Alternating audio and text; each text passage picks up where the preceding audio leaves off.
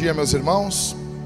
Meu nome é Jackson, eu sou um dos pastores aqui dessa igreja e é uma alegria muito grande estar com você aqui nessa manhã, tá bom? Antes de mais nada, eu quero pedir para vocês. Uh, eu não sei se mexeram no meu som lá. Quando eu comecei falando, estava muito bom. Pelo menos o meu retorno aqui. Aí, acho que mudou aí alguma coisa agora. Gente, eu quero nesse momento pedir a vocês oração pela minha mãe, Isabel. Uh, ela está com, com Covid, ela está internada, acho que em, não está internada, ela passou a noite no hospital. Então, uh, ela passou a noite, ela está com início de pneumonia, uh, acredito que agora está na pior fase da, da doença. Peço que vocês orem por ela. E uma coisa, assim, Deus ele é, ele é, ele, ele é muito, ele criou a igreja de um jeito que bênção, a presença de Deus está no, no teu irmão. A gente encontra Deus no nosso irmão. Então eu acho isso fabuloso. Né? Um exemplo desses são os dons. Ninguém aqui tem todos os dons, nós precisamos um do outro. Nós precisamos um do outro. Na ceia, no batismo, ninguém se batiza. A gente fala muito, ah, eu me batizei. Não, tu não, tu não te batizou, alguém te batizou. Na ceia, alguém serve, ninguém ceia sozinho em casa. Né? Não devia. E ela, e ontem, eu conversando com a Carol, peço que vocês também orem pela Carol do Mateus. Ela está bem mal, passou a semana mal, uh, dor nos olhos, sintomas de gripe muito forte. Foi ontem fazer o exame para ver se ela está ou não com Covid, ou se é um, um, um resfriado ou uma gripe, porque também tem gripe nessa época, a gente esquece disso, né? E ela contou que ela estava bem desanimada, a, a Carol, ela está morando em Canoas ali também. Minha mãe mora em Canoas. E ela estava bem desanimada, bem desanimada, bem angustiada. E ela disse que ao ver a minha mãe ali no, no local, esperando o atendimento, ao ver a minha mãe, ela disse que recobrou o ânimo. Só enxergar. E eu disse: Isso é uma atuação do Espírito Santo. Isso é uma atuação de Deus. A gente encontra Deus nos nossos irmãos. Então, às vezes, cara, às vezes só um abraço. Ah, no período de pandemia não pode, um sorriso. Ah, com a máscara não aparece. Uma mensagem no WhatsApp. Isso pode encorajar alguém, tocar em alguém. Às vezes só tu estando presente. Enterro é muito assim, né? A gente vai em enterro às vezes, não é, às vezes não é para falar nada, cara. Às vezes é só para dizer, cara, tô aqui, sinto muito. O que tu precisar, tu pode contar comigo. Tá bom? Ficou bom o som, gente. Ficou bom. Fiquem em paz aí, tá? Eu preciso de vocês. Tá bom, meus irmãos? Então, nós estamos iniciando hoje uh, essa nova série de sermões, mas antes eu quero orar com vocês. Vamos orar pela Isabel, a minha mãe, e pela Carol, tá bom? Pai, aqui está o teu povo e nós, como igreja, oramos e rogamos nesse momento pela minha mãe, pela Isabel, aonde a tua filha está, aonde ela está. É, eu tenho mais ou menos uma noção do que se passa no seu coração, medo, incerteza. Peço que o Senhor cure ela radicalmente, de forma poderosa, Senhor. Estenda a tua mão a ela. Peço que o Senhor Deus retire todo vestígio de doença do seu organismo. Peço também pela Carolina. Não sabemos o que a Carol tem, mas sabemos o Deus que tu és. Pedimos que o Senhor Deus a cure, independentemente do resultado desse exame. Que ela sinta uma renovação no seu corpo, que ela possa servir, cuidar do seu filho e do seu marido, como tem feito. No nome de Jesus, traga coragem a essas duas mulheres, para a glória do teu nome, em nome de Jesus. Amém. E quanto a Carolina, peço que vocês continuem orando por ela também, continuem orando pela minha mãe. E a Carol está amamentando. Então, o que a Carol me falou ontem, basicamente, é assim: olha, independentemente do que eu tenho, eu vou ter que. Isso aqui vai ter que ser vencido da raça, entendeu? Então é mais ou menos isso. Sigam orando pela Carol. Gente, então nós estamos dando o start, o pontapé inicial aqui numa nova série de sermões e essa série tem por título Crianças, por que crianças importam, tá bom? E hoje esse primeiro sermão é vai ser uma uma minissérie, quatro sermões. Esse primeiro sermão eu quero falar sobre como criarmos filhos para a eternidade.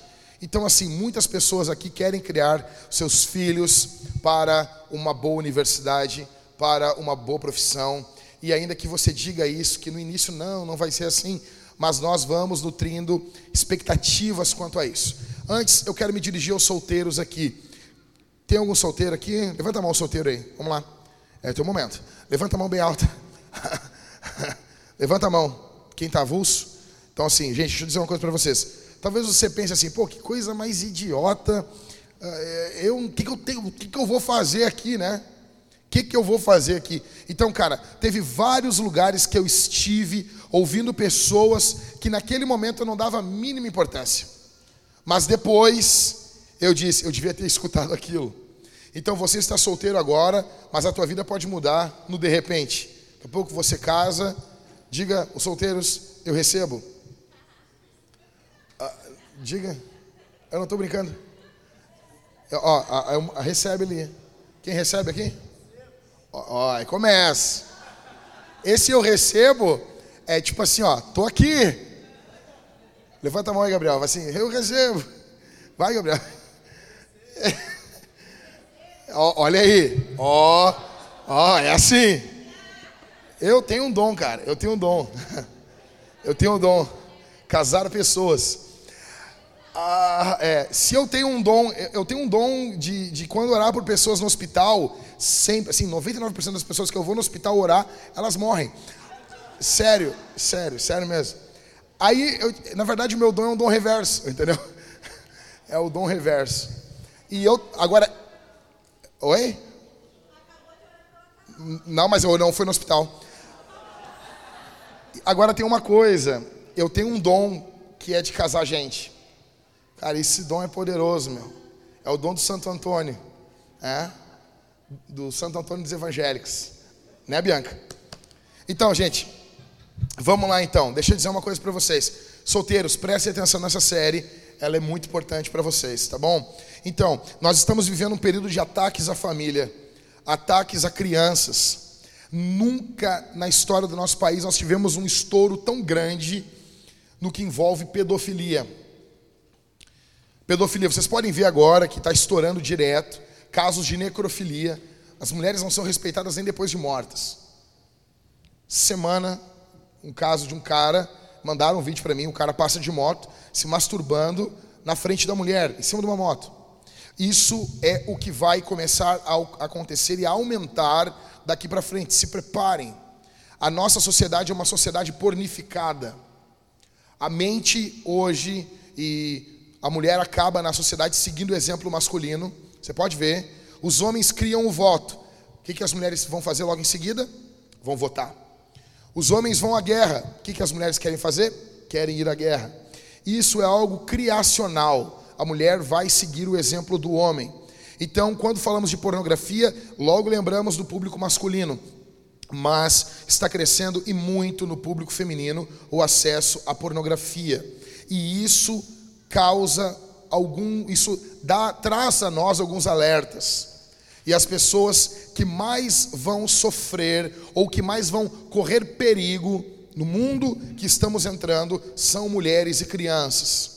Em uma sociedade pornificada, mulheres correm risco. Em uma sociedade pornificada, crianças correm grande risco. Nós estamos vivendo um momento da história complicadíssimo. Então, você pode ver algumas uh, páginas no, no Facebook uh, já estão falando sobre os problemas no meio do, do, dos necrotérios. Morre uma garota famosa, tem grupos no Facebook que o nome é Festa no IML, porque há sorteio em quem vai ter relações sexuais com aquele defunto. Essa é a sociedade que estamos vivendo. Você pode ver grandes influenciadores, youtubers envolvidos com pedofilia. E há um movimento, sim, que quer normatizar isso, que quer classificar isso como algo normal, o pedófilo como um doente. A família tem sofrido seríssimos ataques, inúmeros ataques.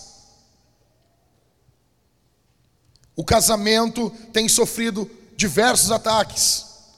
Basta você olhar. Aqueles memes que fazem você rir, né? É, é, quais são os memes? Tipo, ah, mais um ano passou. O meu amigo, aí tá um cara com uma criança. O meu outro amigo, o cara com uma criança. E eu, aí tá o cara com PS5. Sabe? Eu vi um meme essa semana que a garota dizia assim: a minha menstruação está atrasada há dois meses. Aí ele via o PS5 tipo, sumindo assim. Essa é a mentalidade do homem estúpido dos nossos dias.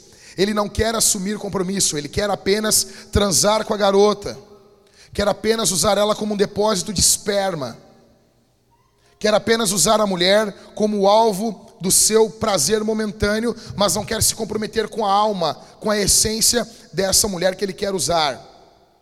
Resultado: mulheres frustradas, mães solteiras, crianças abandonadas e destruídas. É o que nós temos visto.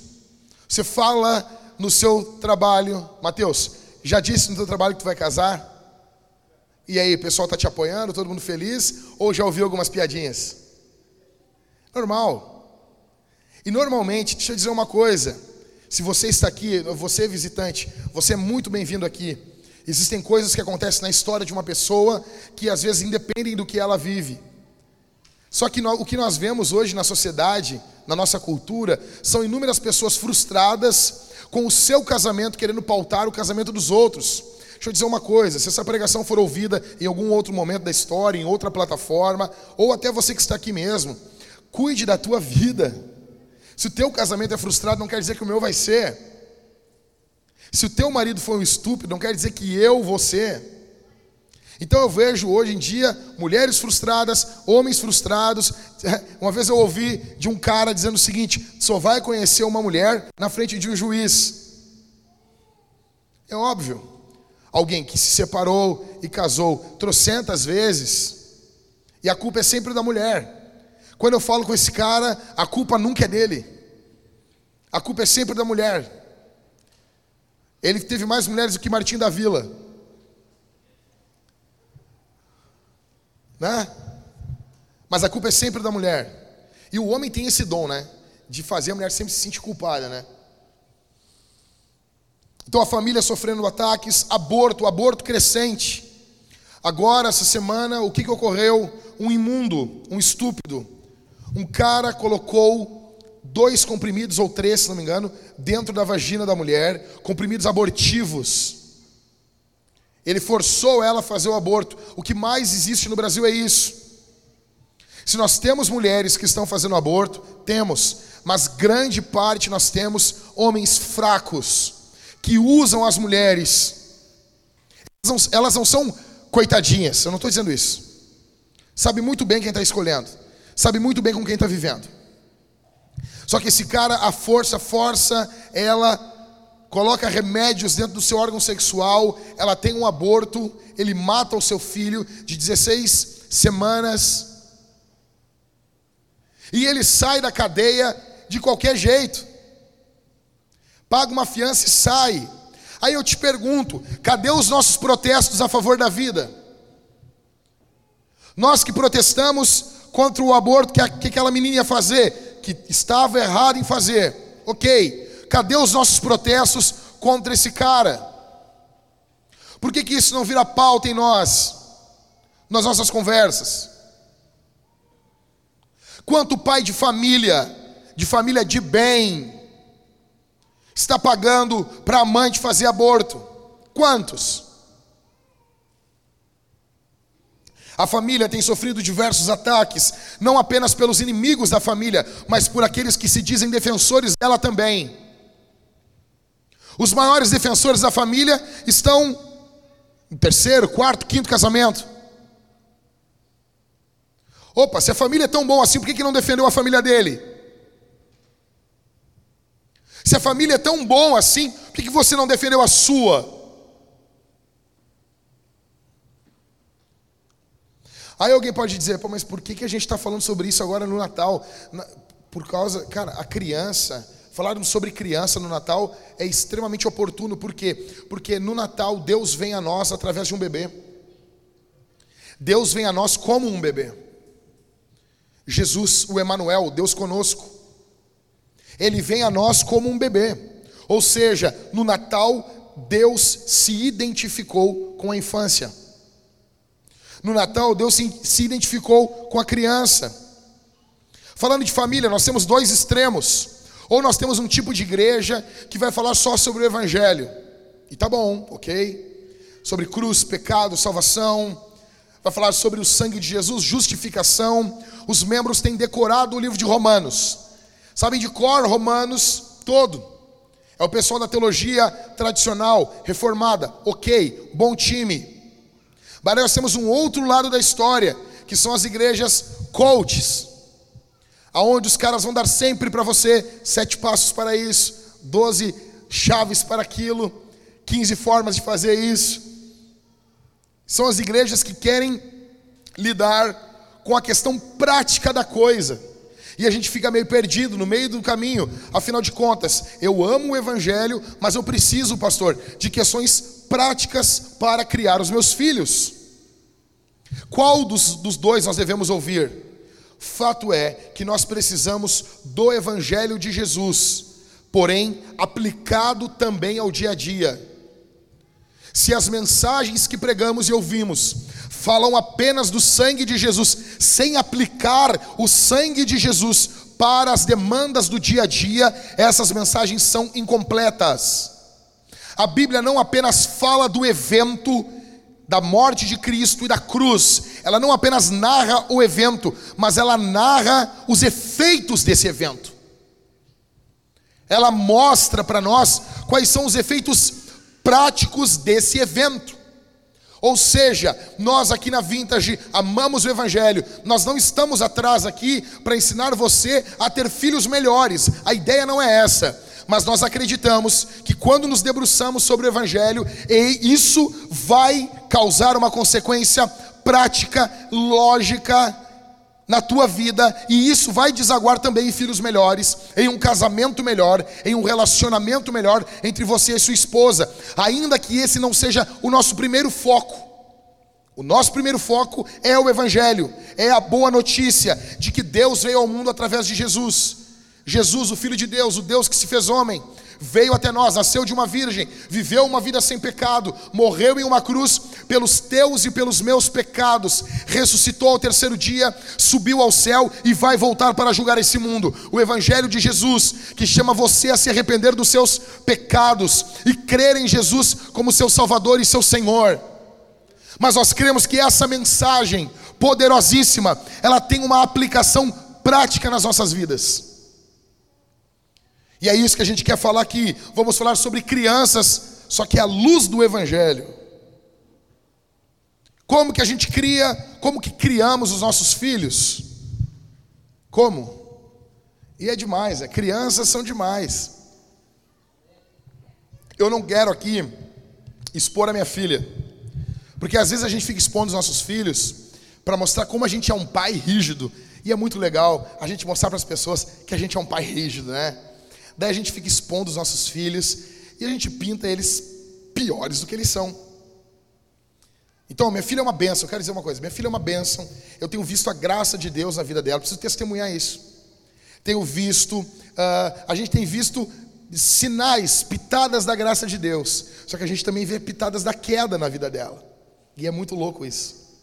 Então, a, o melhor dia para ver a pecaminosidade do coração da minha filha é o dia da reunião de presbitério, onde todas as crianças estão juntas.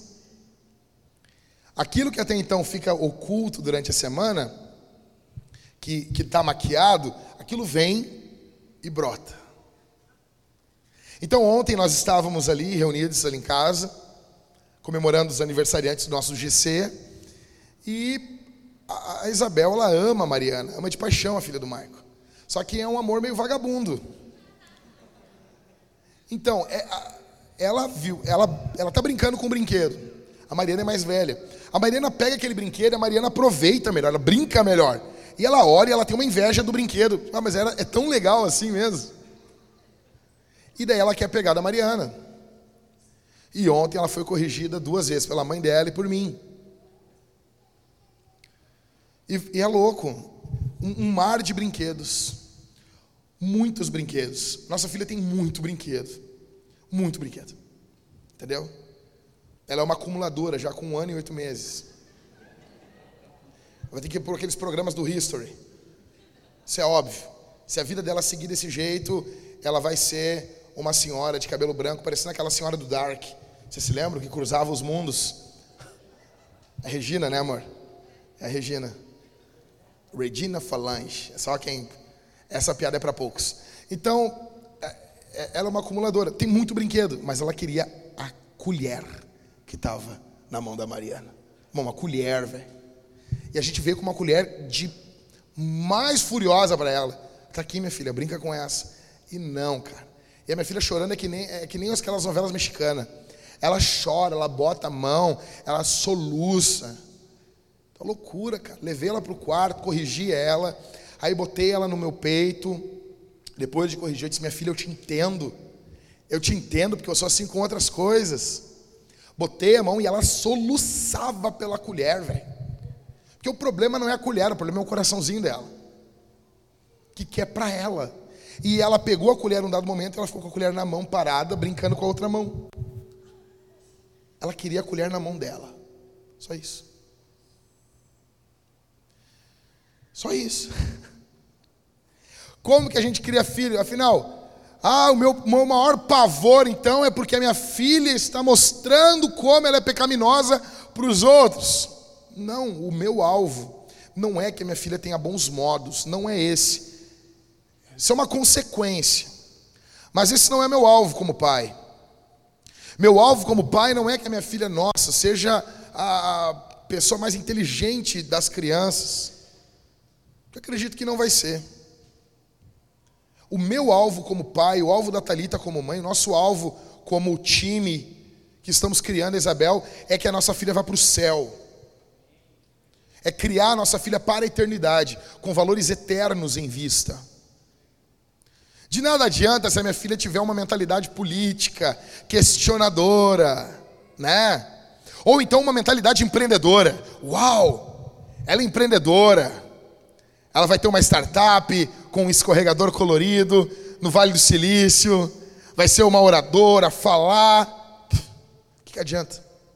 O que, que adianta se ela for uma garota engajada pelas questões sociais, climáticas? Se ela construir uma jangada de garrafa PET e protestar na frente de um cargueiro com uma, uma faixa: salvem as baleias. O que, que adianta? Se ela, no último dia da sua vida, morrer e ir para o inferno, o meu alvo e o teu alvo como pai, os nossos alvos, o, o nosso alvo aqui é criar o nosso filho focado para a eternidade. E para isso nós precisamos do Evangelho aplicado no dia a dia. Algumas coisas que eu quero que você entenda aqui. Primeira, anota aí. Família, primeira coisa, família é uma criação de Deus. Gênesis 2:24. Por isso, o homem deixa pai e mãe e se une à sua mulher, tornando-se os dois uma só carne. É uma criação de Deus.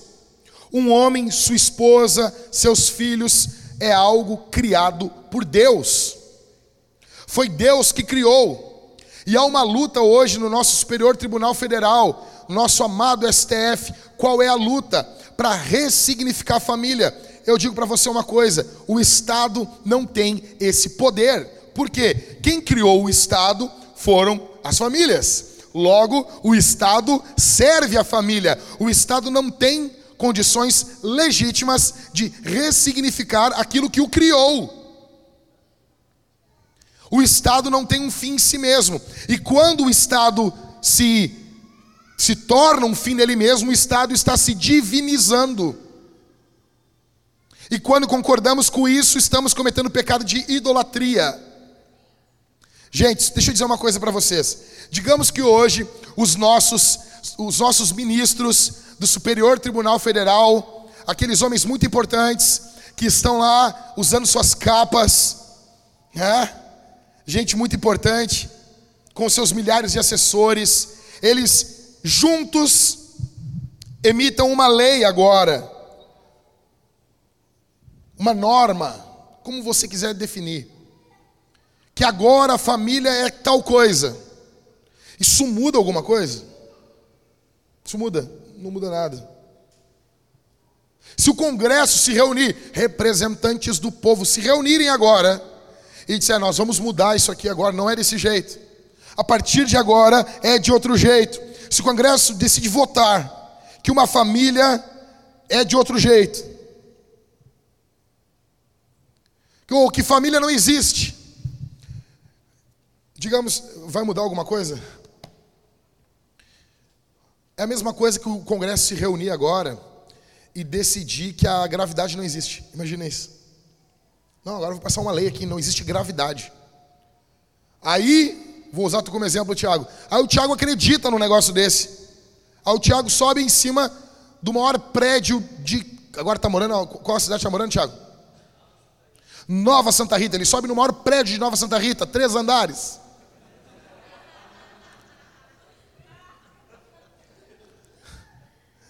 Foi brincadeira, Tiago. É porque tu está defendendo demais a tua cidadezinha, então fico com inveja.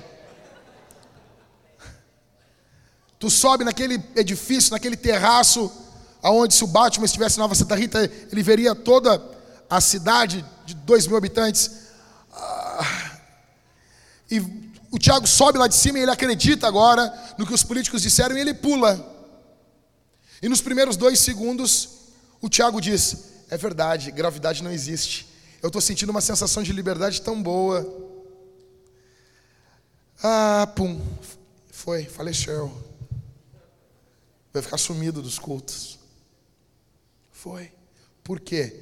Porque essa lei não muda nada na realidade, só muda na vida das pessoas estúpidas que acreditam. Logo, se o Congresso hoje decidir mudar o que é família, o STF, o presidente, quem quer que seja, quiser mudar o que é família, na prática não vai mudar nada, mas vai mudar na cabeça das pessoas estúpidas e muita gente vai morrer, muita gente vai se dar mal. Muita gente. Não tem como revogar a lei da, da gravidade. Não tem como agora, a partir de agora, a água ferve a 40 graus. Bota aí, é lei. O quê? Não muda nada. Se o Congresso proibir então o casamento, não muda nada.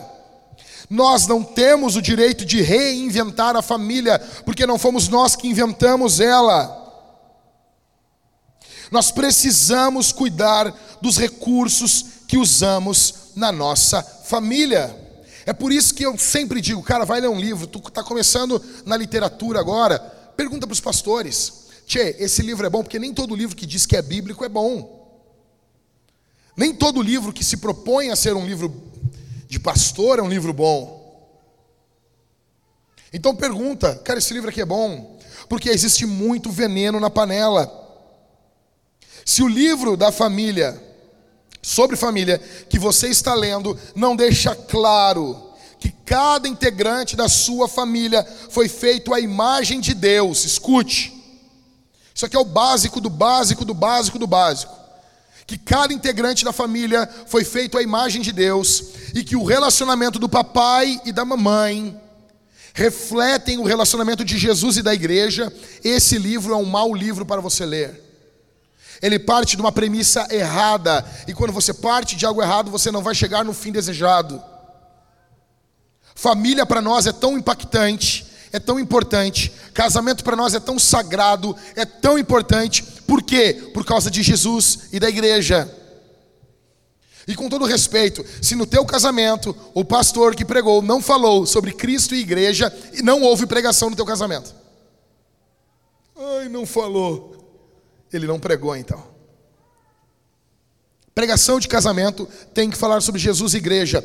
Esse é o paralelo que Paulo faz.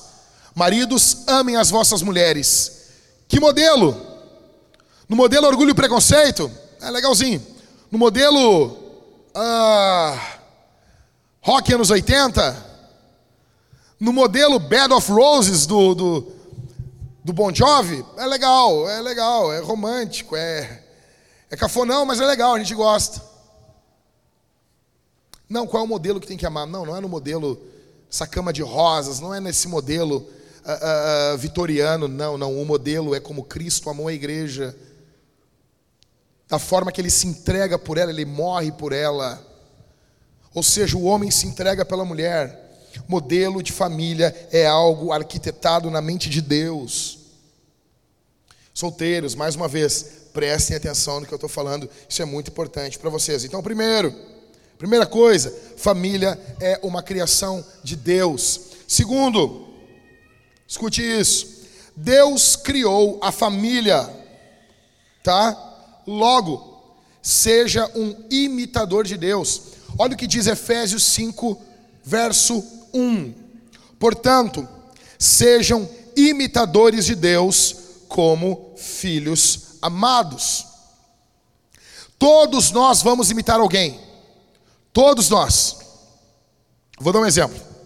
Eu, essa semana eu, eu mostrei numa live minha uh, uma, uma Bíblia, minha primeira Bíblia que eu comprei para pregar, ano de 2002. Eu já estava pregando há quatro anos, guri, um piá, prego o Evangelho desde os meus 15 anos. E em 2002 foi o primeiro evento que eu preguei como pregador oficial. Então eu estava mais faceiro que mosca em tampa de xarope. Eu estava faceirão, eu vou pregar um evento de jovens, Zona Sul de Porto Alegre. Tiveram a coragem de me convidar. Jackson, com menos de 20 anos, 19 anos, 64 quilos, parecendo um mosquito borrachudo, virado de cabeça e joelho. Lá estava eu no centro de Porto Alegre procurando uma Bíblia, e eu queria uma Bíblia edição contemporânea, porque era a Bíblia que o meu pai na fé usava para pregar. E ele pregava, e até hoje eu tenho essa mania de carregar a Bíblia na mão. E depois eu fui ver que isso era um cacuete daqueles evangelistas americanos que pregavam nos anos 60 e 70. Jimmy Swagger, Billy Graham, esses homens pregavam com a Bíblia na mão. Eu achava aquilo fabuloso. E eu queria ser igual ao meu pai na fé. Então eu comprei a Bíblia na mesma versão da dele. Edição contemporânea, letras de Jesus em vermelho. E a jeito que ele marcava a Bíblia, eu marcava a minha. Quer dizer, eu vou ficar igual a esse cara. Então ele não riscava os versículos, ele fazia um, um, um círculozinho ao redor do número do versículo. E eu marcava desse jeito. Ele usava um marcador na Bíblia, da chamada da meia-noite, Maico. Aquele azulzinho que tem uma cruz sobre um, um abismo, onde passarás a eternidade. Quatro homens estavam caindo de um avião quando um deles falou e disse: Bom, homens, nos vemos no inferno. Segundos antes de morrer, aquele homem zombava da eternidade. Querido leitor, ah, esse, aqueles folhetos da chamada da meia-noite. E o meu pai na fé tinha um na Bíblia dobrado no meio. Eu tinha um na minha também. O meu pai na fé ele usava bota de cowboy. Eu com 15 anos comprei minha primeira bota de cowboy. E eu gostei tanto desse negócio que eu estou com uma até hoje aqui. Isso foi ficando, eu fui absorvendo isso. Só que assim, na minha cabeça eu era, pô, legal. Botava um, uma calça, negócio, bota, ficava bacanão.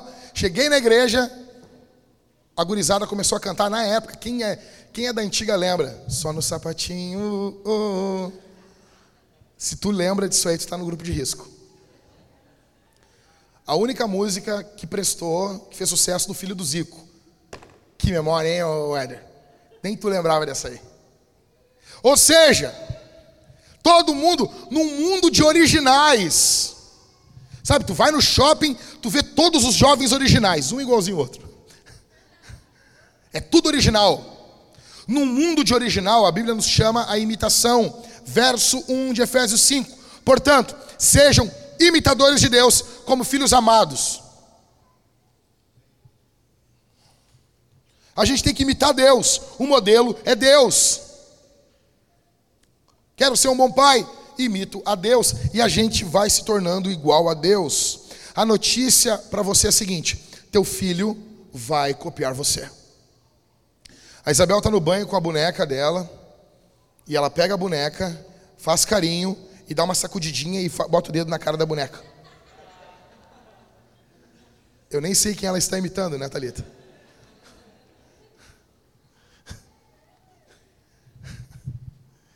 Os seus filhos vão imitar você. Se os seus filhos vão copiar você, você precisa copiar a Deus. Você só pode querer que seus filhos imitem você se você imitar o Senhor. E uma coisa deixando claro aqui: salvação não é uma obra sua, você não salva o seu filho. Salvação é uma obra de Deus. Jonas diz: a salvação pertence ao Senhor, mas a pessoa que provavelmente Deus vai usar para salvar a alminha do seu filho é você. É você. É você. Ok, pastor, como que nós imitamos a Deus? Cinco formas de imitarmos a Deus. Primeiro, seja grato a Deus pelos seus filhos também quando der tudo errado. Mas por que, pastor? Vocês se lembram o que, que Jesus fez antes de morrer? Jesus foi crucificado na sexta-feira pela manhã. Vocês se lembram disso? Se lembram? Se lembram, gente? Bora, tamo junto? Que dia foi a ceia? A ceia. Oi? Quinta-feira. Menos de 24 horas antes. Menos de 24 horas antes, Jesus estava comendo com os discípulos. O que, que ele fez quando ele pegou o pão? E deu, deu graças. É daí que tiramos a palavra Eucaristia, que quer dizer dar graças. Ah, pastor, o que, que a gente faz na igreja? É ceia, Eucaristia ou comunhão? É os três. Nós damos, gra nós damos graças pelo pão e pelo vinho. Damos graças pelo que Jesus fez. Jesus, menos de 12 horas antes de morrer, em uma cruz, ele estava pegando pão, partindo e dando graça para comer com os discípulos o dia mais impactante da vida dele estava chegando, a hora mais impactante estava chegando, e ele estava com os discípulos sendo grato antes de morrer. Imite isso com seus filhos. Nós temos a tendência a ficarmos felizes, fazer stories no Instagram.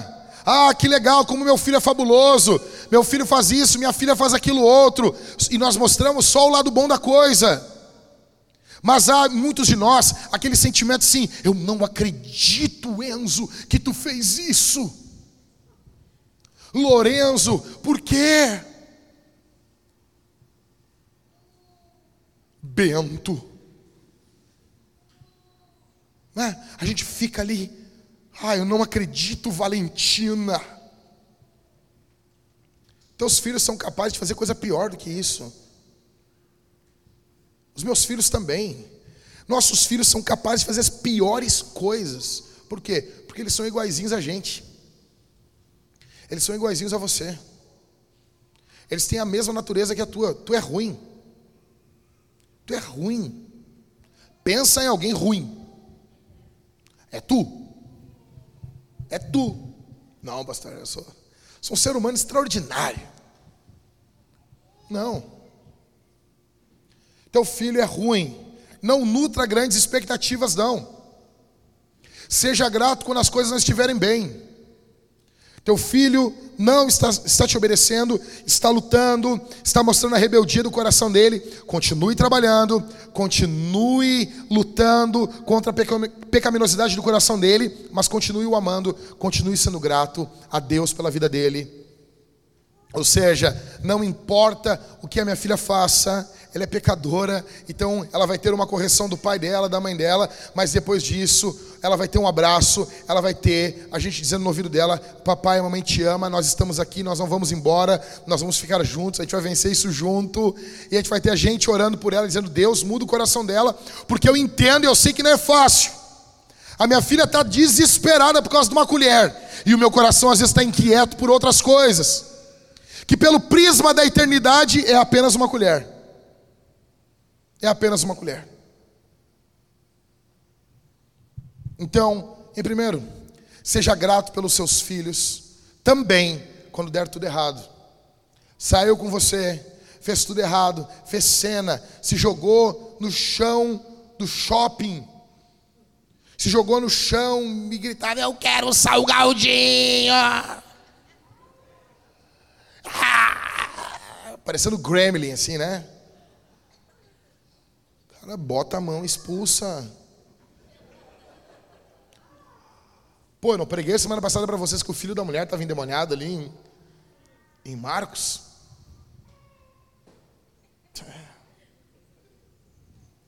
Segundo, cante com seus filhos quando as coisas não estiverem bem. Cante. Aí Jesus vai para a cruz. O que, que ele faz? Terminou a ceia. O que, que ele faz, Michael? eles ficam de pé e eles fazem o quê? Eles cantam um hino. Isso aí, Ana. Eles cantam um hino. Como assim, velho? Cantam um hino. Uma das minhas maiores decepções aqui na Vintage, eu tenho algumas. Na igreja que a gente plantou, eu sou decepcionado com algumas coisas. Uma é que a igreja canta muito baixo. Ah, mas a banda é muito alta. é ver. Qual era a altura da, agora, da banda agora, sexta que eu fui pregar agora em Cachoeirinha? Não, vocês não tem noção. não, porque a direção é alto. Negão, isso aqui não, não dava 10%. E os eu cantando alto. Cantando alto. Os homens aqui da vida parece que estão morrendo. Parece que estão morrendo, parece que estão, não tem fervor tem sangue, não tem suor, não tem lágrimas. Tem coração no bico, da, na, sabe, na ponta da chuteira. A coisa que mais dá raiva, não sei vocês. Assim, vamos lá. Grêmio Internacional, os dois têm fardamento branco. Os dois têm branco no, no, no, na cor do time. Então o Inter tem fardamento branco, tem ou não tem? Tem. Vamos lá, tá vendo o jogo do Inter? Nós, gremistas, mais favorecidos, estamos vendo o jogo do Grêmio. E o Grêmio usando o fardamento B, C, não sei qual que é, que é o todo branco. Imagina só, Thales. Aí termina o jogo, galchão, Júlio, lama no campo e sai um jogador com fardamento todo branco. O que, que, que esse cara está mostrando para ti? Quando tu vê, não sei, quem, quem entende futebol, tu vê um cara sendo com fardamento todo branco, todo branquinho, bonitinho. O que, que esse cara fez no jogo? Não fez nada. Cara, esse cara tem que ser expulso. O Ribas, ele, na época, ele não era crente, ele pegava e batia nos jogadores. Dentro do, dentro do vestiário, ele foi técnico de futebol, de junior. E ele dizia: Ó, dei 10 mil passos aqui. que legal, obrigado, senhor. Então, aí ele batia nos caras. Os caras, meu, tu vai, tu vai te matar, velho. Culto é a mesma coisa, a gente está aqui, velho. Os caras não cantam, não levantam a voz. Velho, Jesus, antes de ir para a cruz, menos de 12 horas, menos de meio-dia antes, ele está cantando com os discípulos. Eu sinto falta do grave masculino nos louvores da igreja. Os homens não cantam hoje em dia. E aqui a gente não canta me derramar. A gente não canta sentar no colo de Jesus. Tu pode ficar tranquilo. Aqui ninguém quer sentar no colo de Jesus. Eu não quero. Jesus é homem, eu não quero estar no colo dele. Entendeu? E os caras não cantam, não levantam a voz. Canta, canta com seus filhos. Os seus filhos precisam ver você cantando. Como que você quer que o seu filho se curve diante do Senhor se você não se curva? Como que você quer que seus filhos se curvem diante do evangelho se você não se curva? Como que você quer que seus filhos sejam piedosos se você não é? Como que você quer que os seus filhos, nos momentos de dor, cantem ao Senhor, se você não canta? Paulo e Silas estão dentro de uma prisão. Como estava conversando com o Michael ontem, ó, imagina, primeiro século, Direitos humanos, ó, uma beleza, né? Devia ser fabulosa a prisão que o, o Paulo e Silas estavam. Cuidado com os presos, fabuloso. Devia ser terrível. O que, que Paulo e Silas estão fazendo lá dentro? Estão cantando à meia-noite. Estão cantando. Estão louvando a Deus. Agora, se a tua masculinidade te impede de cantar, tu não é homem, tu é um animal. E nem animal, porque até os animais cantam canta com seus filhos, te prostra diante dos seus filhos. Jesus, antes de ir para a cruz, ele está cantando. Implementa, coloca culto dentro da tua casa, culto na vida para ter vida no culto. Os, os nossos filhos precisam nos ver prostrados ao Senhor. Como que você quer que seu filho ame a Bíblia se você não abre a Bíblia em casa? Como que você quer que seu filho ame sua, a, a mãe dele se você não demonstra amor pela sua mulher? Como que, que você quer que seu filho respeite o seu marido se você não respeita o seu marido? Se você trata o seu marido como um idiota, um estúpido? Aí é óbvio, depois que cresce, lá o pai vai confrontar, vai falar alguma coisa, não, tu é um estúpido. Cante, cultue, se prostre diante do Senhor, na presença dos teus filhos. Os nossos filhos precisam, não importa o quão casca grossa tu é, os nossos filhos precisam nos ver nos prostrando diante do Senhor.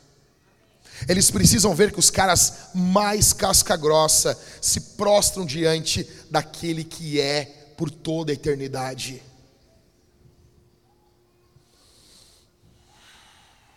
Terceiro, alegre-se no seu filho, alegre-se, se deleite. Olha o que diz Sofonias 3,17: O Senhor seu Deus está no meio de você, poderoso para salvar. Olha o que a Bíblia diz: Ele ficará muito contente com você, Ele a renovará no seu amor e se encherá de júbilo por causa de você. Ou seja, Deus está se enchendo de júbilo por causa tua. Tua. Você é louco.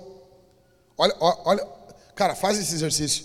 Olha para o lado aí e olha a cara de quem Deus está se alegrando. Com essa cara aí, essa carocha. Não, olha, olha, olha bem para essa cara. Olha bem, fica olhando. Com essa cara aí, meu. Ah, Deus se alegra com um pouco, né? Ah, com essa cara aí, parecendo a mula de Balaão lá.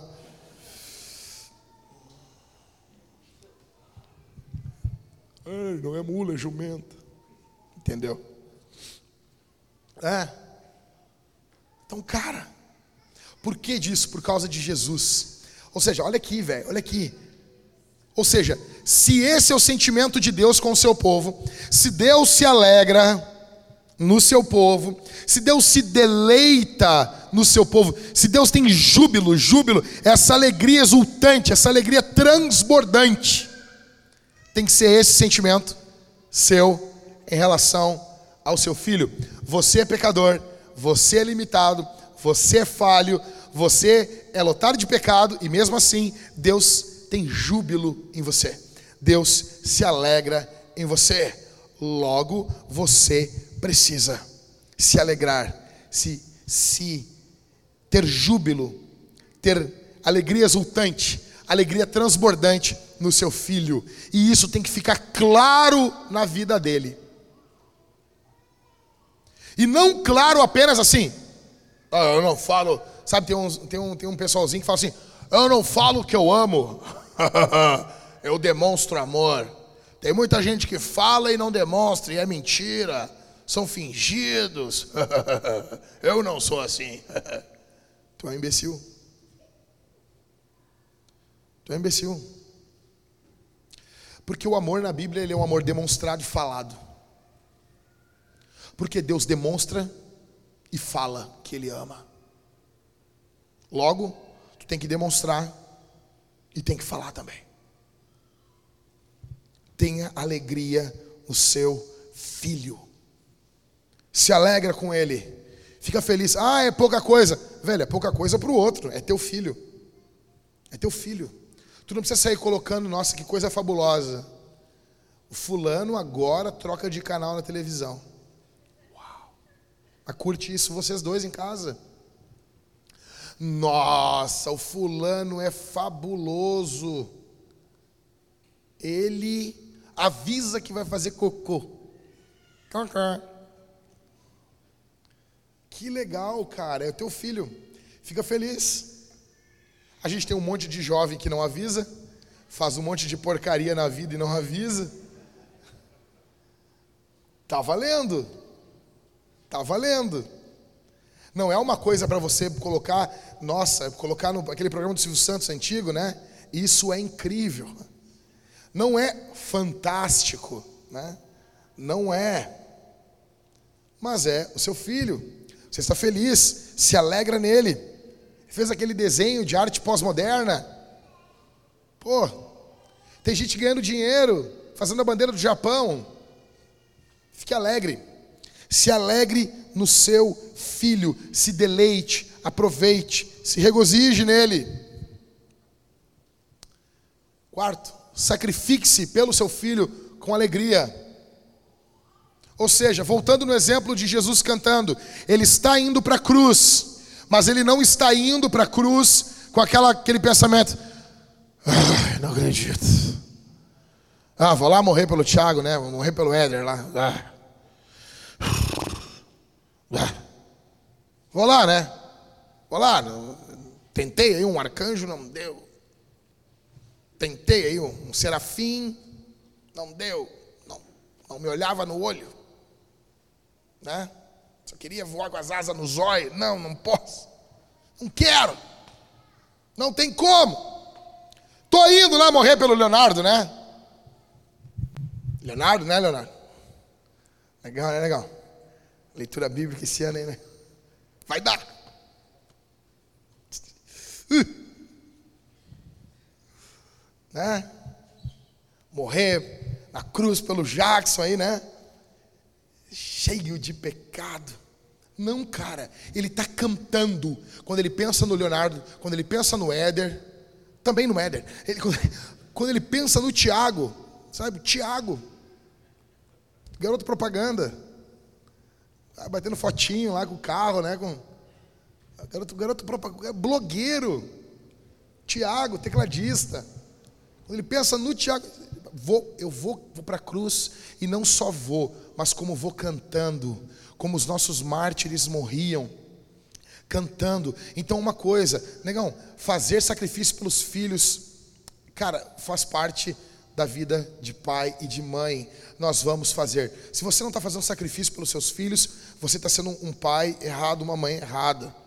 Como diz o Paulo Júnior, ser pai, ser mãe, é escrever a história dos nossos filhos com. É, nós somos giz de cera, nós somos giz de cera, e ao irmos escrevendo a história dos nossos filhos, nós vamos escrevendo e vamos nos gastando, nos desgastando saúde, uh, vigor, dinheiro, tudo. Se sacrifique pelo seu filho com alegria. Com alegria. Em quinto, alegre-se com as escolhas dos teus filhos. Agora eles já são um pouquinho maiores. Você ensinou, você projetou, você cuidou, como que a gente vai imitando Deus? Lembra? A gente está indo em Efésios 5:1. Imitem a Deus como filhos amados. A nossa paternidade tem que ser com base na paternidade de Deus. Como que a gente faz isso sem se alegrar nas escolhas dos nossos filhos? Você só não se alegra com a escolha do seu filho em dois motivos: se ele estiver pecando ou se ele virar colorado. Só nisso. Só isso. E para ambas, correções vigorosas estão valendo. Ou seja, se o teu filho estiver pecando, ou se o teu filho estiver cantando, vamos, vamos inteiro, você tem um problema. Tirando isso, você não tem problema. Ou seja, teu filho está pecando, você não se alegra. Agora, o teu filho não está pecando. Gente, problema. O que, o que, é problema? O que é problema? Problema é pecado. A primeira pergunta é: o teu filho está te trazendo um problema? A primeira pergunta é: isso é pecado? Não, não é pecado, então não é problema. Não é problema. E muitas pessoas ficam apavoradas, porque você projetou um futuro para o seu filho. Ah, porque eu fiz isso e eu imaginava que meu filho seguiria por essa profissão, casaria com determinada pessoa, mas não, não deu. É pecado? Não, é pecado. Então, então corrige. Então não te alegra. Ah, meu filho, aí tu, teu filho agora. Aqui a gente não está ainda nessa vibe ainda. Poucos pais ainda estão, mas já estou dizendo de antemão. Aí o nosso filho vai lá e começa a fazer filho. Aí está no quarto, quinto filho. Aí o vô chega, a avó, ou não, vocês não têm televisão, hein? Isso é demoníaco. Isso é terrível. Olha o que a Bíblia diz. Salmos 103, 17. Mas a misericórdia do Senhor é de eternidade a eternidade sobre os que o temem, e a sua justiça sobre os filhos dos filhos, ou seja, sobre os seus netos. Você tem que se alegrar com os teus netos. Aí eu estou falando isso, alguém que aqui, que, que o pai desencorajou a ter filho, está falando, é isso aí, pastor. Mas tem que ver se o teu caso não é outro, meu velho. Se teu pai não está te desencorajando, a tua mãe te desencorajando a ter filho, porque tu bota tudo na conta dos velhos. Se tudo tu está botando na conta deles. Isso é problemático. Filho é teu, cria você. Filho é teu, filho não é do teu pai, não é da tua mãe. Pai, mamãe não tem que criar, cuidar sistematicamente. É teu. Ah, fica com a vovó. Não, a vovó já criou você. Aqui para nós, a vovó não transou para nascer aquela criança. Ela não fez sexo. Quem fez foi você. Espero que tenha sido legal. Se não foi, paciência. Nasceu uma criança. Ou seja, é teu. Aí eu fico vendo o pai. Não, a gente deixa com o pai e com a mãe. Não, dá para deixar com o papai, com a mamãe, com o vovô, com a vovó. Casos pontuais. Pontual. Agora, sistematicamente, não. Não. Por quê? Porque não é dele, é teu. É teu. Aí você deixa com teu pai, com a tua mãe. Primeiro problema que você tem. E aí, vamos lá. Deixou o Enzo com o pai e com a mãe. A criança fez uma malcriação. E aí, como é que corrige? Como é que corrige? O avô pode dar uma biaba no lado do ouvido? Uma concha? Não, não, não, filho não pode. Então por que tu não cria, rapaz? Não, meu filho não. Então por que tu não cria teu filho? Não, pode dar-lhe. É que nem é na minha geração, eu apanhei da minha avó, né? Aí tu cresce assim, pô, qualquer um pode bater em mim, né? né Marco? Pô, ah, desculpa aí, já até vira a cabeça assim para tomar no tapão. É assim? Não, cara, o projeto de Deus é o papai e a mamãe cuidam dos seus filhinhos, exceto por doença, invalidez. Crie seus filhos, se alegre com seus filhos, se alegre com seus netos. Ou seja, imitem a Deus como filhos amados. Imitem a Deus como filhos amados. Seguindo, terceiro e último. Então, primeiro, família é uma criação de Deus. Segundo, Deus criou a família, logo seja um imitador de Deus. Terceiro e último, crie um ambiente de graça no seu lar. Olha o que diz Gênesis 2, do verso, verso 16 ao 17. E o Senhor Deus ordenou ao homem: De toda árvore do jardim você pode comer livremente mas da árvore do conhecimento do bem e do mal você não deve comer, porque no dia em que dela comer, você certamente morrerá. O que, que Deus estava apresentando para Adão? Um não em um mundo de sim. Você já para pensar nisso? O mundo era tudo podia. Adão tinha um não, Éder, um não, dentro do jardim. Fora do jardim não tinha nenhum não. Tudo era permitido fora do jardim. Dentro do jardim era tudo permitido apenas com um não. O que Deus deu para Adão foi um mundo de sim com apenas um não. Em terceiro lugar, crie um ambiente de graça no seu lar. Adão foi colocado em um jardim de delícias. Éden quer dizer, a palavra Éden quer dizer delícias. Tá bom? As frutas do Éden, os frutos do Éden eram melhores do que os frutos do Zafari. Você pode ter certeza. Tá bom? Ah, mas eles não comiam carne. Antes da queda, eu tenho certeza que tinha plantação de bacon. Eu tenho certeza disso. E não esse bacon vegano sem vergonha aí. Já nascia defumadinho. A gente não sabe, o mundo mudou depois. Imagina, saindo do, da terra os espetos, assim, costelão 12 horas. Ali. A gente não sabe. Era o jardim de delícias. Cara, quando Deus entrega Eva para Adão, você tem noção disso? Velho, a Bíblia diz isso. Ah, oh, pastor, por que tu está falando isso? Porque a Bíblia diz isso. Deus entrega Eva já nua para Adão. Velho, tem noção disso? Deus dá um toquezinho a Adão, bota para dormir, deu um mata-leão, Adão dormiu. Deus tira da costela dele, a partir da costela faz um mulherão. E já entrega ela nua para Adão. Vai, campeão, é nós. Quando ela vem vindo, a primeira coisa que Adão faz, ele canta. Oh, começa a cantar. Primeira palavra de Adão não é dirigida a Deus, ele é a Deus. Essa é a carne da minha carne, osso dos meus ossos. Ei, carne! Era isso aí. Então, tinha um não. Um. Um não. O que, que é isso? É um ambiente de graça. É um ambiente de amor, é um ambiente de deleite, é um ambiente de vida. Então, digamos que tivesse mil árvores dentro do jardim, que eu acho que tinha mais. 999 ele podia se deliciar uma, uma só, só uma, Adão. Deus deu a Adão uma esposa perfeita, um mundo perfeito, prazeres perfeitos, e mesmo assim ele caiu. E mesmo caído, o que, que Deus fez quando ele caiu? Deus foi lá e resolveu as coisas. Gênesis 3,15 tem o proto-evangelho, primeira pregação do evangelho. O primeiro pregador da Bíblia é Deus. Deus chega lá, o caos está instalado ele prega o evangelho. Ele dá uma boa notícia.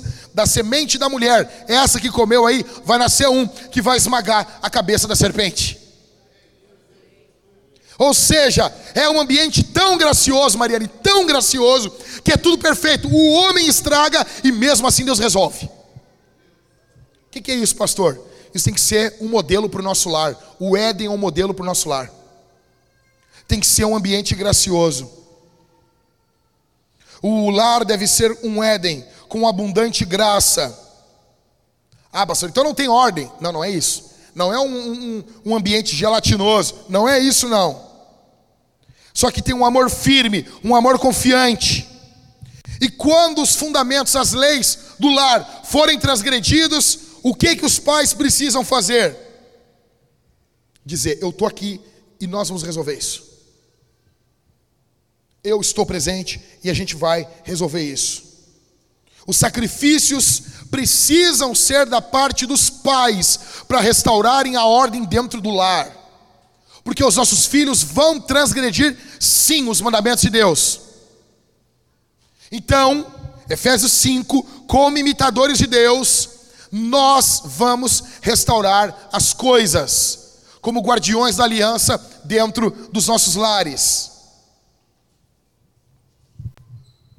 É por isso que nós não fazemos chantagem com os nossos filhos,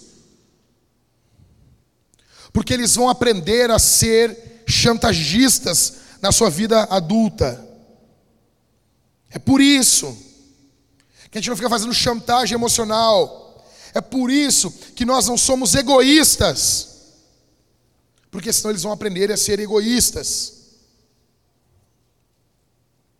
Cara, um jardim da graça, ele pode ter uma árvore da lei. Você pode ver, quando o jardim é gracioso, pode ter lei. Pode botar lei ali dentro, que, porque a, a base não é a lei, a base é a graça. Agora, um jardim de lei não pode ter uma árvore da graça. Não tem como ter. Porque daí essa árvore se torna a árvore do mérito. Fui bonzinho, consegui. Fui bonzinho, consegui. A gente estava vendo agora essa semana o Esqueceram de Mim. O, aquele Home Alone do, com o Macaulay Culkin. 1990. Eu vi esse filme no cinema, cara. Estava vendo lá em casa. Aí tem uma hora que o vizinho do, do Kevin, e os dois estão na igreja, e daí o vizinho olha para o Kevin e diz assim: Você foi um bom menino esse ano? E eu pensei: Ah, salvação por obras. Já me desanimei, né? Olhando o filme. Não me lembrava dessa parte. Aí o Kevin diz assim: Não, não fui. Aí, e você? Ele vira para o velho: Você foi um bom menino esse ano, velho? Não fui. Os dois, pecadores.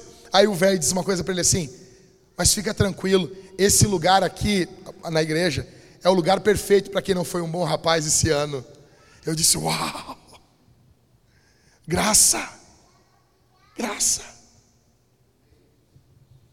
Sabe por quê, Enzo? Sabe por que o Papai Noel vai vir aqui esse ano te trazer um presente? Sabe por quê, Enzo? Sabe por quê, Valentina? Por quê, mamãe? Porque Jesus morreu na cruz. Porque o sangue de Jesus verteu na cruz do Calvário. Por causa dos méritos de Jesus, o Papai Noel vai vir aqui esse ano. Ah, vocês não falam contra o Papai Noel? O Papai Noel vai desviar as crianças de Jesus. Que Jesus é esse teu, hein? Que Jesus chinês esse aí, hein? Jesus da Xiaomi? Eu falo isso, o Everton vai ficar louco. Tô brincando, Everton. Xiaomi é legal. Tô usando um reloginho da Xiaomi aqui, ó. O caminho 15 mil passos, marca 9. É demais. Demais isso. Ele ba né? Tu balança o braço assim, conta um passo. É demais isso. Eu tô caminhando aqui, ó. Brincando, né? Brincando. Demais. Aqui, ó. 10.770 passos. Dei 770 passos aqui. Beleza. Ou seja, cara, é os méritos de Cristo. Então é um, é um mundo de sim, é um não em um mundo de sim. A atmosfera do lar é uma atmosfera graciosa. Nós precisamos ter não apenas graça nos lábios, mas regozijo na vida. Lembra de Sofonias 3,17? O Senhor se alegra, o Senhor rejubila nos seus filhos. Tá bom? Tá, mas e a hora da disciplina? Meu, o meu filho, pastor, o meu filho não entende quando eu estou disciplinando ele. Muita gente assim, não eu, não, eu não vou disciplinar porque ele não vai entender.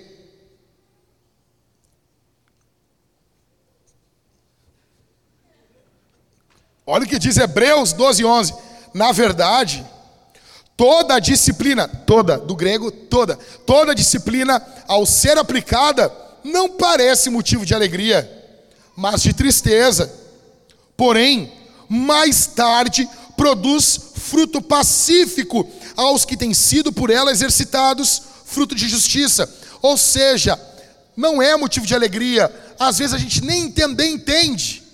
Daí quando tu cresce, tu diz: Ah, perdido foram os tapas que não pegou. Tu, tu começa a dar graças a Deus pelas pancadas que tu tomou do teu pai e da tua mãe. Não, uma vez, estava é, na casa da minha avó, e eu ficava comendo bolacha, e eu só chamava minha avó, ô vá! Tanto que ela brincava que eu chamava ela de vá, né? E eu fiz alguma coisa, cara, alguma coisa eu fiz. Tava eu, meu primo e minha prima, nós ficávamos infernizando a vida da minha avó nas férias. E daí, cara, foi uma macieira, brotou uma maçãzinha, a primeira maçãzinha. O que que vocês acham que os três netos, com diferença de seis meses de idade um para o outro, fizeram? Nós quebramos pau pela maçã. Uma maçã, meu, é, tipo, é o Éden, tá lá dentro. Cara, minha avó veio, cara. Minha avó veio, índia, criada no interior do estado do Rio Grande do Sul, sabe? Perdeu a mãe muito cedo, tinha uma unha atrofiada de um tamancada que a mãe dela deu nela, que a madrasta dela deu nela. Ela chegou de forma muito tranquila, muito singela, quebrou uma vassoura na cabeça do meu primo, que era o mais velho. Não, ela quebrou, eu vi isso, eu testemunhei isso. Ela pegou, jogou álcool na macieira e botou fogo. E eu, eu tinha um cabelo parecendo uma cachopa de abelha, que era um cabelo cogumelo. Eu me lembro como se fosse hoje. Ela pegou, ela me começou a me, me tipo espanadora assim, ó. E ela me jogou na cama, mas a mão dela continuou fechada. Aí quando eu olhei, tava um chumaço de cabelo meu ali. Ali. Saudade da dona Maria. A minha prima eu nem sei. Minha prima um dia tinha aquela coisa das crianças não se metendo na conversa dos adultos, né? E eu estava sentado com a minha mãe assim, e a minha, e a minha avó falando com a minha mãe, minha avó falando com a minha mãe. E eu louco para falar, louco para falar assim, mas já tinha tomado tanta pancada que eu. Hum. E a minha prima, quando falou, minha avó estava com uma escumadeira ali, fazendo arroz, ela deu com a escumadeira cheia de arroz. Pum, parecia um véu de noiva na cabeça da minha prima. Era assim, era muito amor transbordante, velho. Era alegria. Na hora tu não entende. Na hora tu. Na hora tu não entende. Mas depois de grande tu. Bah, foi bom. E tá, os tapas que não pegou, devia ter pegado. Eu ia ser uma pessoa melhor. Tu passa a valorizar a disciplina, porque agora tu está num outro prisma. Sabe? Minha mãe chegava e ia bater em mim e ela dizia a frase: vai dói mais em mim do que em ti. É mentira aquilo na minha cabeça. Isso não é mentira, isso não é verdade. Só que era, cara. Quando a gente vai corrigir a nossa filha, é a mesma coisa. Dói na gente muito mais. Muito, muito mais. Não tem prazer algum naquilo ali. Ou seja, quando a disciplina é aplicada, não é motivo de alegria. Só que depois ela produz um fruto.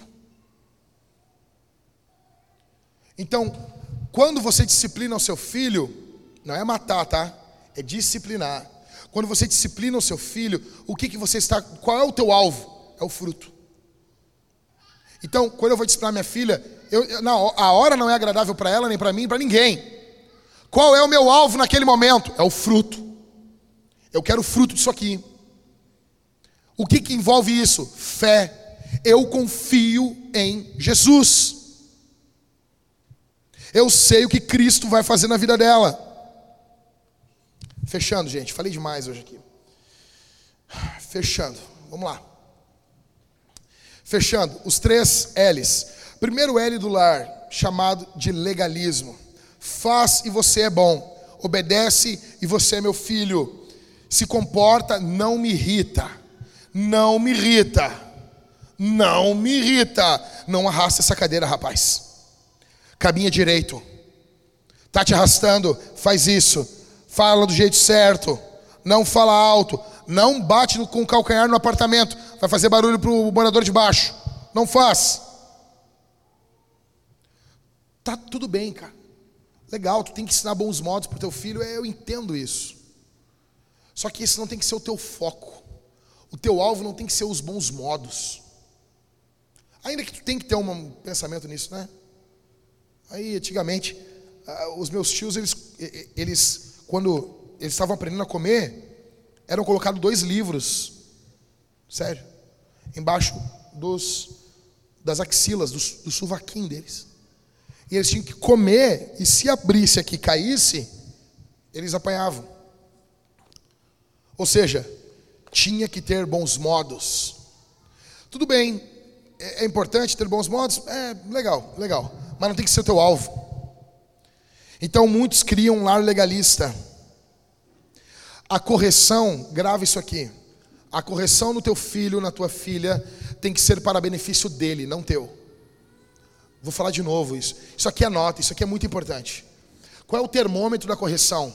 A pergunta a ser feita é: essa correção é para benefício do meu filho ou para o meu benefício?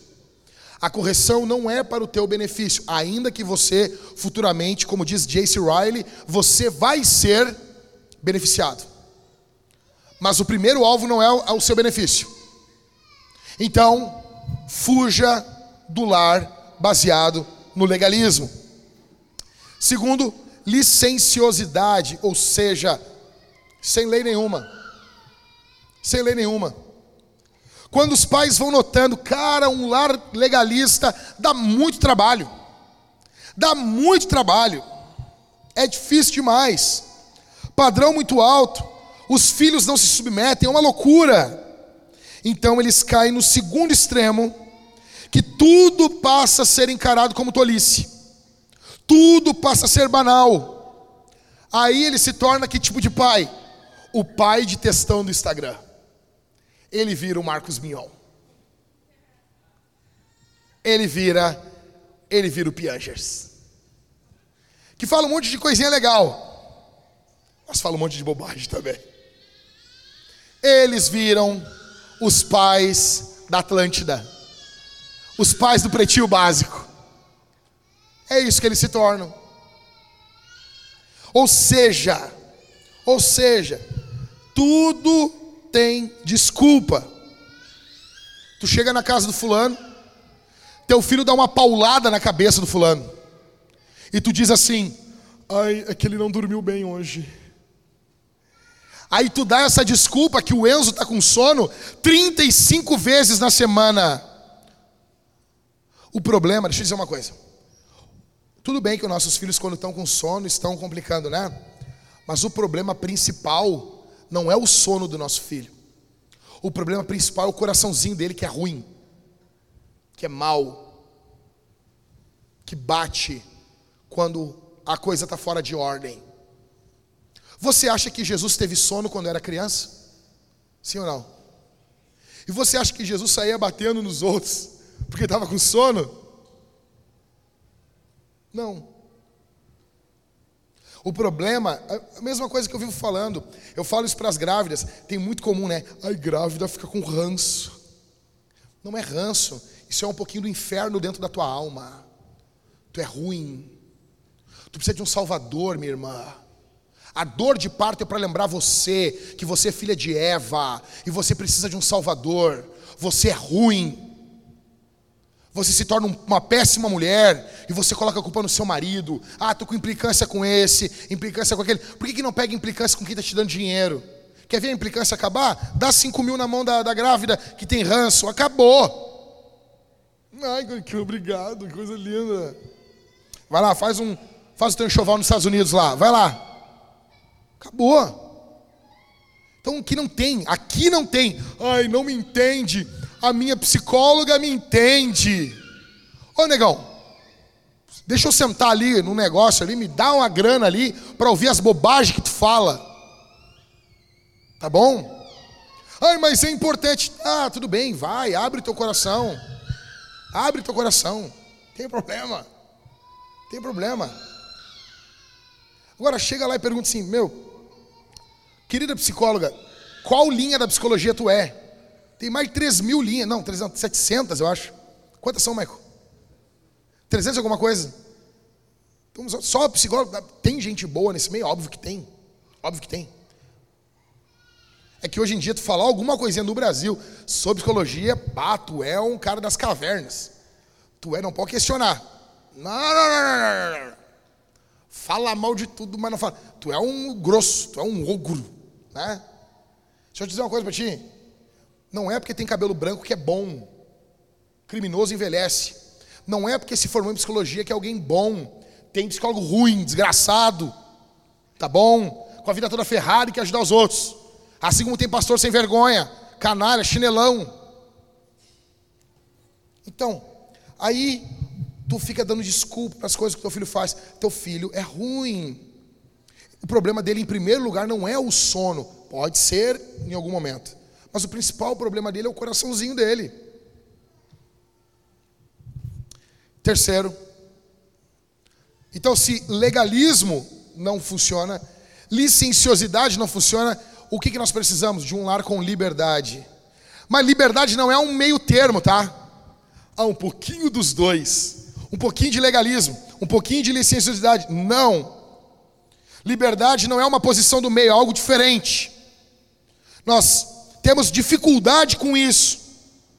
A liberdade ela é muito mais rigorosa que o legalismo. Na lei não podia adulterar.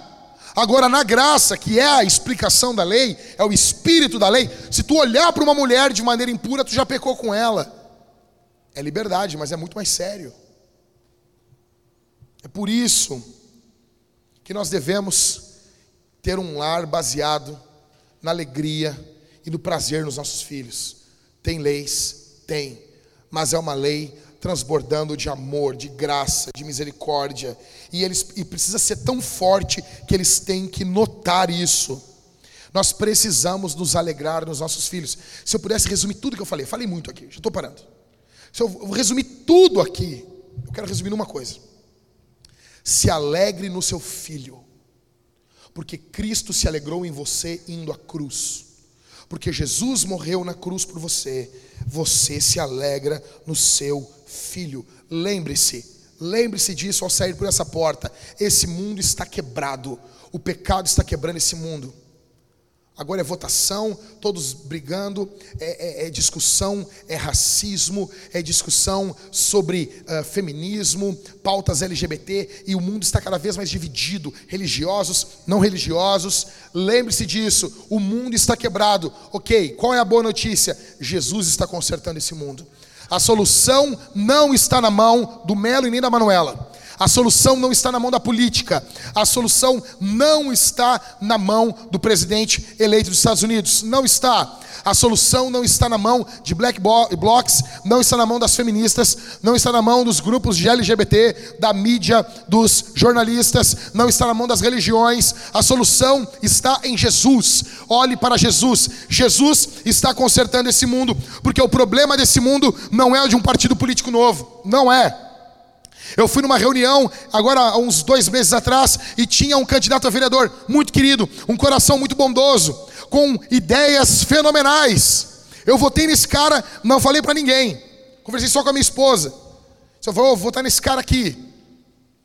Então era um cara fabuloso, mas uma coisa que eu vi, eu vi presente nessa reunião foi o quê? Foi foi tipo assim uma esperança no partido. Quando ele falava do partido dele, não tinha desilusão. E deixa eu dizer uma coisa para você: quando você for votar hoje, vote com desilusão. O crente vota com desilusão. O crente sempre vota desiludido. Ismael, a gente sempre vai votar no menos pior. Por quê? Porque o nosso modelo é quem? É Jesus. É Jesus. Então para nós nunca está bom o suficiente. Então, quando eu vejo um crente muito alegrinho com política, eu estou vendo alguém que não entendeu as coisas direito. Quando eu vou votar lá, eu vou votar murmurando.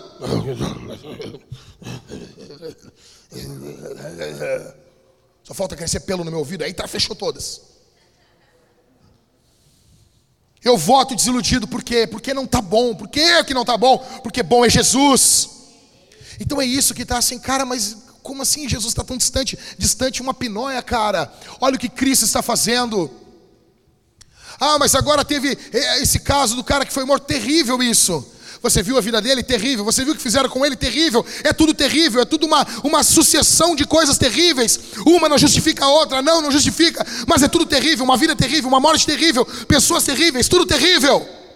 Porque o problema não se resolve com leis. Não tem lei para não matar pessoas? Tem ou não tem, gente? Tem lei, não mata. Tem lei. Adiantou de alguma coisa? Por quê? Porque nós não temos. O problema não é de mais leis. Políticos novos, não tivemos políticos de esquerda em Porto Alegre? 16 anos de PT. Mudou alguma coisa? Tivemos asfalto, mudou alguma coisa. É, foi, foi bom isso. E o resto, o resto não foi nada. Aí nós tivemos agora política de, de, de gente um pouquinho mais à direita aqui. Mudou alguma coisa? Não, fala, fala, fala aí, mudou? Não, o nosso prefeito ele quer colocar agora tomadas nas paradas. Mudou. Uau. Ele terminou em quatro anos a ciclovia da Ipiranga. Boa, Júnior. Na prática não mudou nada. Porque o problema do homem não é de um político novo. O homem não precisa de um político novo. O homem precisa de um novo coração. O problema do coração do homem é olhar um cara e dizer assim: Cara, eu vou ser firme contigo, mas eu te amo. Eu não vou deixar você meter a mão aqui nesse supermercado, mas eu te amo. E quando, está, quando já está parado, você não, não tripudia sobre a pessoa e não mata ela. Ou um coração de quem vai comprar, olhar os seguranças e ver. É um trabalhador também. É um olhando para o outro, com o coração convertido, amando Jesus. Quando você ama Jesus, você passa mal próximo. O problema da nossa sociedade não é de um político novo. O nosso causa, a nossa necessidade não é de um novo imposto que o Guedes está querendo colocar. Eu vou matar esse cara. Foi figurativo que eu quis dizer, tá? Por favor. Ou seja, ah, político, pô, me apresentaram o Pix, eu achei tão legal isso. E já disseram para mim, vai ser taxado. Ux. Não é de um novo político, não é de um novo partido, não é de um novo imposto, não é de pautas novas, não é de novas ideologias que nós precisamos, não é de uma nova revolução que nós precisamos, nós precisamos de um coração novo, porque o nosso coração foi, quebra, foi quebrado, destruído no Éden. É por isso que a única coisa que muda esse mundo quebrado é Jesus. É por isso que você tem que pregar Jesus, é a única coisa que converte o coração do homem à mulher. Havia leis no Brasil contra o adultério, sabia disso? Há pouco tempo, no ano 2000, passou a não ser crime mais. Mudou alguma coisa? Os homens traíam antes, continuam traindo hoje. O que nós precisamos é que alguém, algo que o governo não consegue fazer, o governo não consegue entrar dentro do coração do homem, mudar o coração do homem. Só Cristo pode fazer isso. Só Cristo faz isso. E eu quero que todo, tudo isso evoque, ecoe dentro da tua casa. Isso mude o teu lar, mude o jeito que tu toma café da manhã, muda o jeito que tu dê bom dia para tua mulher, muda o dia como tu começa o dia, como tu termina. Muda quando você erra e você chega e pede perdão. Por quê? Porque Cristo é perfeito e você não é. Vamos responder? Vamos ficar de pé, gente. Jesus é bom. Olha para mim aqui, gente. Nós vamos responder esse sermão aqui. Escute, escuta aqui. Por favor, não, não dispersa, não dispersa, gente, não dispersa. A galera fica de pé, a galera já dispersa. As pessoas vão de loucos. As pessoas, não conseguem levantar assim, ó, assim, ó. Tum. As pessoas levantam assim. Ah! E aí, como é que dá? Sai eles caminhando, bem louco. Por favor, calma aí, gente. Olha para mim. Resumindo, primeira forma que nós vamos responder o sermão. Você sabe, a nossa igreja não é caça-níquel, mas nós precisamos de dinheiro. Sendo direto, papo reto com vocês. Nosso missionário o Ribas não recebeu o que nós mandamos para ele, porque nós tivemos um ótimo número de gente semana passada. A oferta foi medíocre. Foi terrível. E daí o que a gente faz? A gente pausa as coisas. Vamos pagando as contas e o dinheiro daqui que vai para as pessoas comer, a gente diz, ó, come menos aí, cara. Então, o Ribas está na Europa, eu pedi para ele, meu, eu preciso de um vídeo para ficar mostrando, mas eu não queria que você fosse movimentado a vídeo, cara.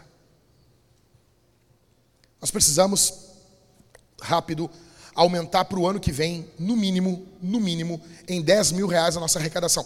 Isso a nível de igreja não é nada. A nível de pessoa, se alguém vai dizer, ó, oh, Jack, seguinte, vai aumentar 10 mil reais teu salário. Tá louco? Vou comprar um charuto, vou fumar, vou sair bem louco. Não, tô brincando, não vou não. Vou sim, cara, tô nem aí. 10 mil. Entendeu? É muito dinheiro. Para uma pessoa é muito dinheiro. Mas para uma igreja, 10 mil não, não devia ser muito dinheiro. Ou seja, nós precisamos. Por que, que nós precisamos? E isso contando por baixo. Gente, deixa eu chorar. Deixa eu chorar, fica tranquilo. Vocês olhem aqui, os adultos, olhem para mim. Porque nós queremos, a partir desse ano que vem, disponibilizar dinheiros para os ministérios da igreja.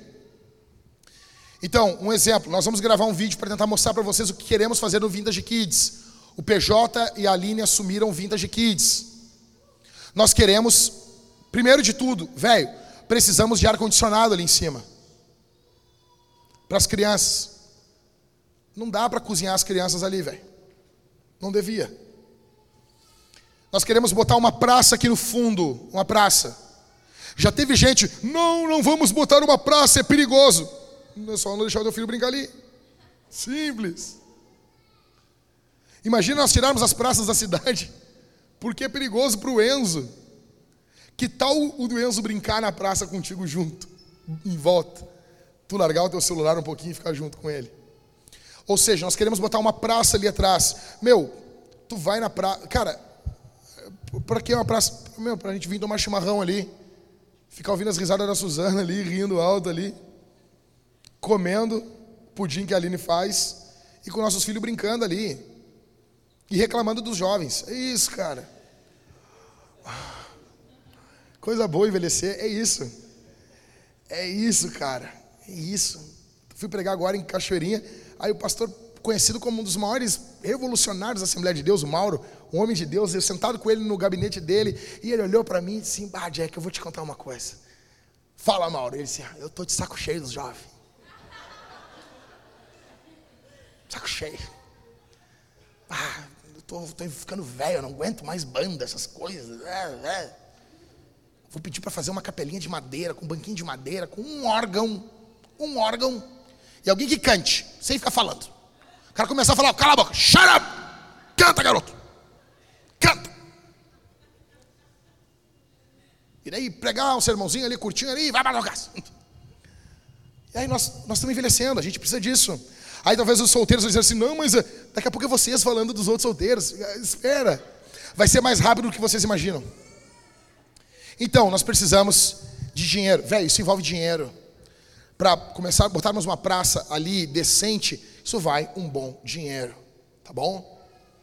Então, cara, nós precisamos de ar-condicionados para o local de culto. Imagina, nós vamos ter que diminuir um culto, porque o culto das 11h30, cara, a gente está cultuando em Mateus 16 os portões do inferno.